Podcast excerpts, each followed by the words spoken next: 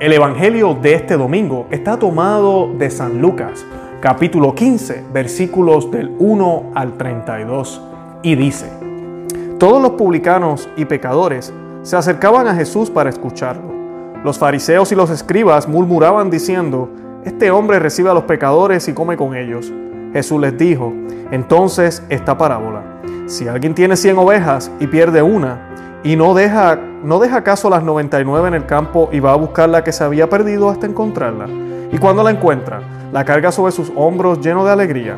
Y al llegar a su casa llama a sus amigos y vecinos y les dice, alégrense conmigo porque encontré la oveja que se me había perdido. Les aseguro que de la misma manera habrá más alegría en el cielo por un solo pecador que se convierta que por 99 justos que no necesitan convertirse. Y les dijo también, si una mujer tiene 10 dracmas, y pierde una. ¿No enciende acaso la lámpara, barre la casa y busca con cuidado hasta encontrarla? Y cuando la encuentra, llama a sus amigas y vecinas y les dice, alégrense conmigo, porque encontré la dracma que se me había perdido. Les aseguro que de la misma manera se alegran los ángeles de Dios por un solo pecador que se convierte. Jesús dijo también, un hombre tenía dos hijos, el menor de ellos dijo a su padre, Padre, dame la parte de herencia que me corresponde, y el padre le repartió sus bienes. Pocos días después el hijo menor recogió todo lo que tenía y se fue a un país lejano, donde malgastó sus bienes en una vida licenciosa. Ya había gastado todo cuando sobrevino mucha miseria en aquel país y comenzó a sufrir privaciones. Entonces se puso al servicio de uno de los habitantes de esa región, que lo envió a su campo para cuidar cerdos. Él hubiera dejado, él hubiera deseado calmar su hambre con las bellotas que comían los cerdos, pero nadie se las daba. Entonces recapacitó y dijo, ¿Cuántos jornaleros de mi padre tienen pan en abundancia y yo estoy aquí muriéndome de hambre? Ahora mismo iré a la casa de mi padre y le diré, Padre, pequé contra el cielo y contra ti. Ya no merezco ser llamado hijo tuyo, trátame como a uno de tus jornaleros. Entonces partió y volvió a la casa de su padre. Cuando todavía estaba lejos, su padre lo vio y se conmovió profundamente. Corrió a su encuentro, lo abrazó y lo besó. El joven le dijo, Padre, pequé contra el cielo y contra ti, no merezco ser llamado hijo tuyo. Pero el padre dijo a sus servidores, traigan enseguida la mejor ropa y vístanlo, pónganle un anillo en el dedo y sandalias en los pies, traigan el ternero engordado y mátenlo, comamos y festejemos, porque mi hijo estaba muerto y ha vuelto a la vida, estaba perdido y fue encontrado, y comenzó la fiesta. El hijo mayor estaba en el campo, al volver ya cerca de la casa, oyó la música y los coros que acompañaban la danza, y llamando a uno de los sirvientes le preguntó qué significaba eso. Él le respondió, tu hermano ha regresado y tu padre hizo matar al ternero engordado porque lo ha recobrado sano y salvo. Él se enojó y no quiso entrar. Su padre salió para rogarle que entrara, pero él le respondió, hace tantos años que te sirvo sin haber desobedecido jamás ni una sola de tus órdenes, y nunca me diste un cabrito para hacer una fiesta con mis amigos. Y ahora que ese hijo tuyo ha vuelto, después de haber gastado tus bienes con mujeres, hacer matar para él, haces matar para él el ternero gordado. Pero el padre le dijo, Hijo mío, tú estás siempre conmigo y todo lo mío es tuyo. Es justo que haya fiesta y alegría porque tu hermano estaba muerto y ha vuelto a la vida. Estaba perdido y ha sido encontrado. Palabra del Señor. Gloria a ti, Señor Jesús. Bienvenidos a Conoce, Ama, Vive tu Fe. Y hoy vamos a estar hablando de esta hermosa reflexión, este hermoso evangelio que el Señor nos ha dado. Y la hemos decidido llamar Habrá alegría en el cielo por un pecador arrepentido.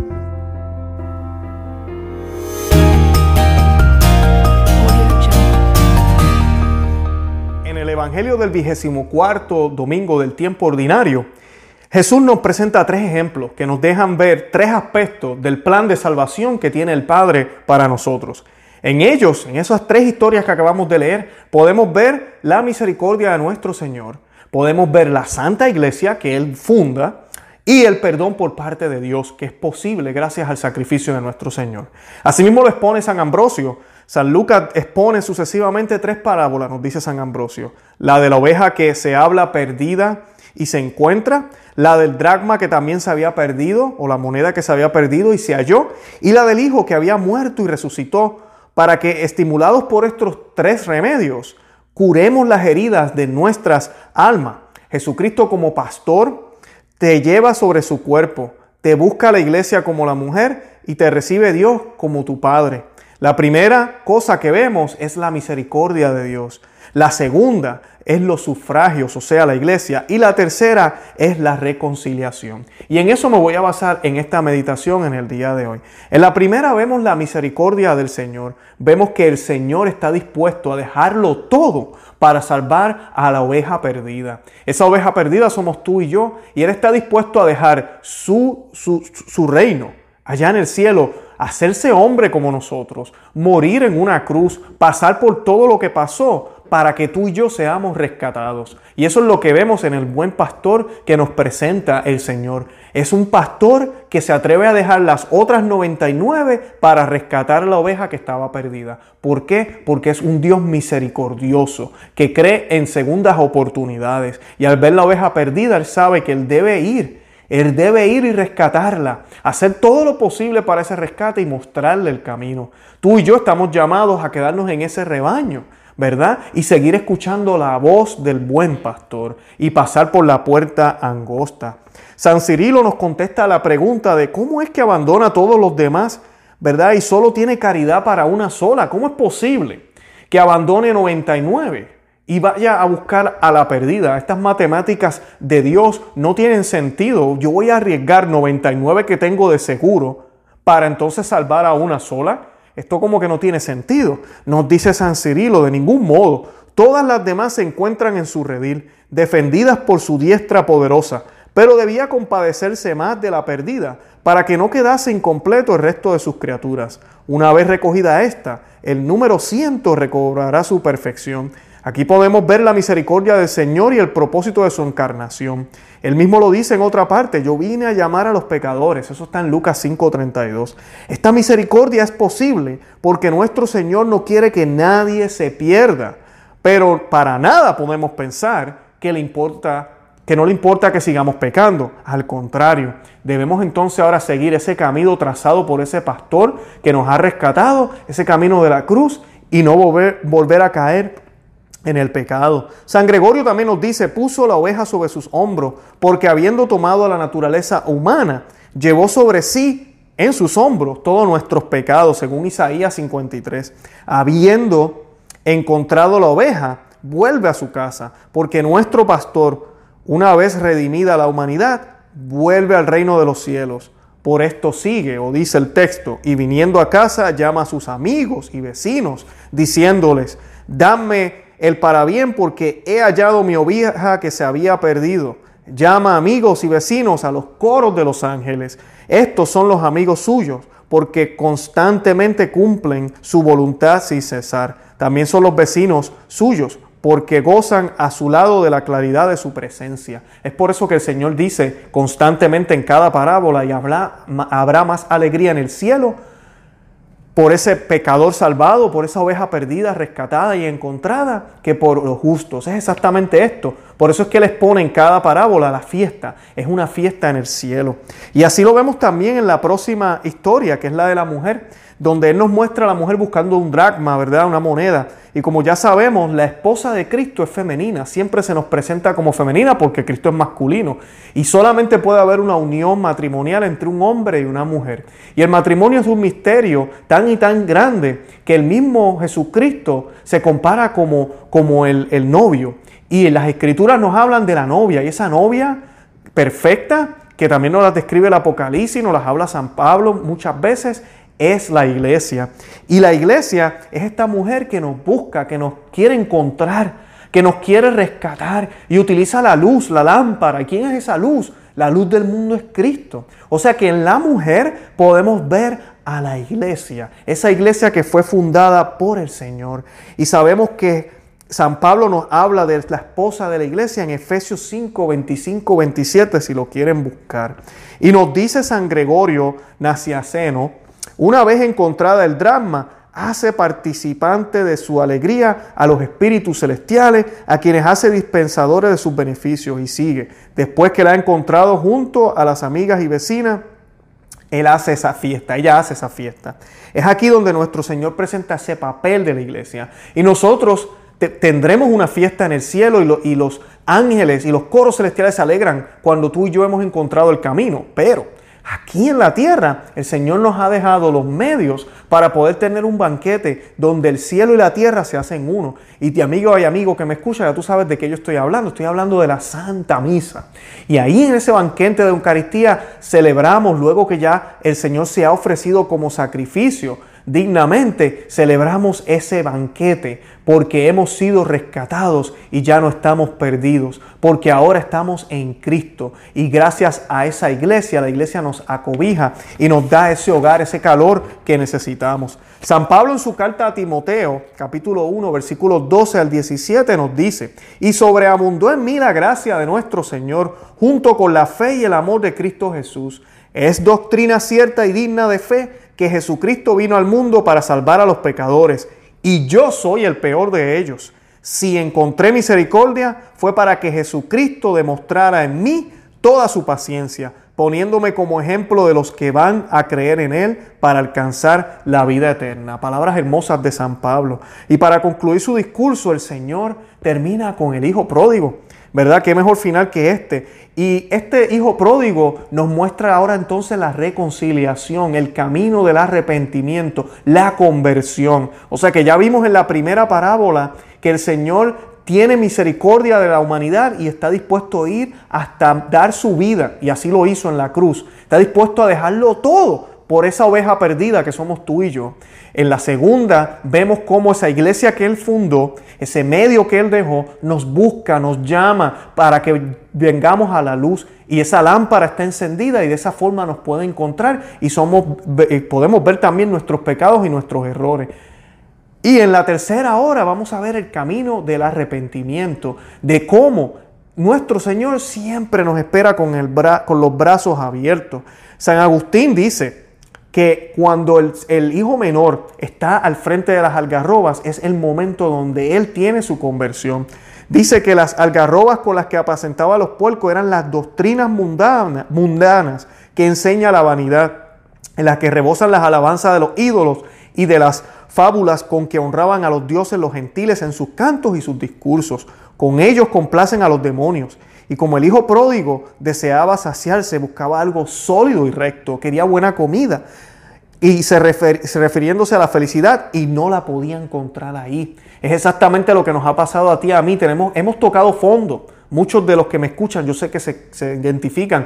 Yo toqué fondo muchas veces en mi vida y no fue hasta que vi las algarrobas, hasta que vi toda esa basura, toda esa pestilencia, cuando olía a mar, a pecado, cuando no había felicidad, nada de lo que yo hacía. Entonces decidí volver al Señor. Qué pena decirlo, pero así fue. Y el hijo pródigo, así mismo lo ha hecho. Él dice, voy a ir a donde mi padre y le voy a pedir perdón. Dice él, el hijo, las palabras de él fueron, iré a donde mi padre y le diré, Padre, pequé contra el cielo y contra ti. Ya no me des ser llamado hijo tuyo. Trátame como uno de tus jornaleros. Lucas 15, 1, 32. El hijo pródigo Aquí hizo un examen de conciencia y se dio cuenta de su grave pecado. Con la frase aquí citada vemos que él tenía un propósito de enmienda, o sea que no quería pecar más y que estaba dispuesto a aceptar la penitencia que le fuera impuesta. San Ambrosio nos dice muy oportunamente, se dice que volvió en sí porque se había separado de sí y el que vuelve a Dios se vuelve a sí mismo, como el que se separa de Jesucristo también se separa de sí. Realmente es palpable en el texto la misericordia de Dios y la garantía de perdón de nuestros pecados a través del arrepentimiento. Tenemos que arrepentirnos. Jesús nos los demuestra en estos tres ejemplos que ya dimos. Él mismo nos narra todos estos eh, detalles para que nos demos cuenta de una cosa, que Él siempre está esperando con los brazos abiertos, al igual que esperó el Padre en la parábola del Hijo Pródigo. ¿Dónde se encuentra el Padre? ¿Dónde se encuentra Jesucristo y a través del Espíritu Santo, a través de su iglesia, esperando con los brazos abiertos en el confesionario? ¿Hace cuánto te has confesado? ¿Va mucho? ¿Semana Santa? ¿Hace un año, dos años? ¿Cuándo fue la última vez que fuiste al confesionario? Y tienes tus dudas porque el hombre es pecador, el que está ahí dispuesto a confesarte, ¿verdad? El sacerdote. Déjame decirte algo, algo, hermano y hermana que me escuchas. El sacerdote actúa en persona de Cristo. O sea que sí, Él es un pecador y Él tendrá que rendirle cuentas a Dios también. Pero Él, Él tiene la autoridad dada por Cristo en el capítulo 20 de Juan, cuando Jesucristo le impuso las manos a sus primeros sacerdotes, los apóstoles, y les dijo, a quienes les perdonen los pecados, les quedan perdonados. Y hoy Jesús nos está diciendo que cuando vayamos ahí, debemos reconocer que la misericordia está abierta y que el perdón está disponible, siempre y cuando nos arrepentamos y de verdad tengamos un acto de contrición, que realmente queremos enmendar nuestra vida. Si así somos, vamos a obtener ese perdón y va a haber gran alegría en el cielo. Dice eh, Juan 3:16 que el Señor Jesús, ¿verdad? Dios envió a su único Hijo para salvar a la humanidad. Juan 3:16. Así que debemos ir a donde el Padre y reconocernos como pecadores a través del sacerdote. El hermano mayor, que siempre es bueno decir algo sobre esto, dice que era, según San Ambrosio, él representa al pueblo de Israel. En el día de hoy representa a la gente que no quiere escuchar el mensaje que Jesucristo nos tiene hoy. Y, dice que tenía envidia del hijo menor por los beneficios de bendición paterna que estaba recibiendo. Lo mismo que los judíos cuando Jesucristo comía con los gentiles. Prosigue, él entonces se indignó y no quería entrar. La iglesia está llena de pecadores, porque el Señor eso es lo que quiere. Está buscando a los que están perdidos.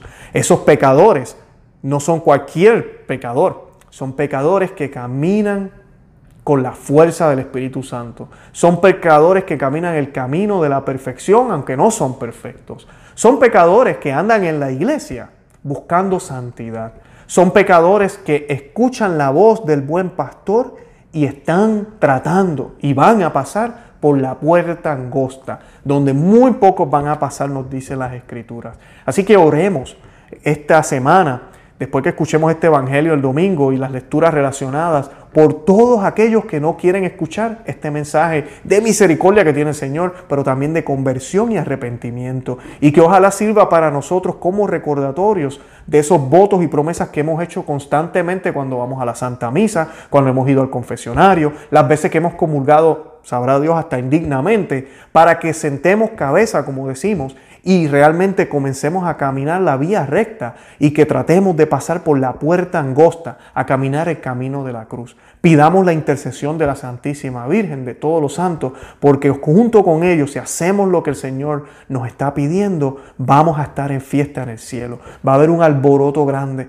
porque lo que se había perdido ha sido rescatado. Bendito sea Dios. Los invito a que visiten nuestro blog, conoceamavivetufe.com, que se suscriban al canal en YouTube el canal en YouTube se llama Conoce, Ama y Vive tu Fe para los que están viendo en podcast. Los que nos están viendo en video, si quieren visitar el podcast, lo pueden visitar. Tenemos muchísimo más contenido en el podcast porque ya llevamos un año adicional que lo empezamos y los videos de YouTube pues son menos cantidad. También tenemos bastantes videos en YouTube. Lo bueno de este programa, los pueden escuchar en cualquier orden, pueden empezar desde el principio, pueden ir en el medio, pueden escoger cualquier tema, no están uno y el otro, no es continuación, así que pueden verlos como ustedes deseen. Además de eso, también estamos en Facebook, Instagram y Twitter. Los invito a que nos sigan ahí y que nos busquen también si quieren recibir los alertas por WhatsApp Estamos enviando todo el contenido también por WhatsApp para que no se pierdan nada. El enlace está en las notas del podcast y también tenemos el enlace para el libro que estamos regalando, Maná de Aliento para el Cristiano.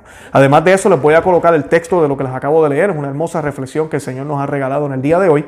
Lo vamos a estar colocando ahí para que lo puedan leer. Compartan el video, compartan el texto. Déjenle saber a la gente que existimos. Oren por mí, por mi familia. Yo voy a estar orando por todos ustedes. Estamos creciendo rápidamente. Doy gracias a Dios por eso. Yo disfruto hacer estos videos muchísimo, lo hago con mucho amor, eh, pero lo más importante es para glorificar el nombre de Dios. Que ojalá una o dos palabras de las que se dicen en este podcast sirvan para ayudarte. Eh, como yo también he escuchado palabras de otros. Yo solamente estoy dando lo que yo recibí de gratis, lo estoy dando de gratis también. De verdad que los amo una vez más en el amor de Cristo. Y nada, Santa María, ora pro nobis.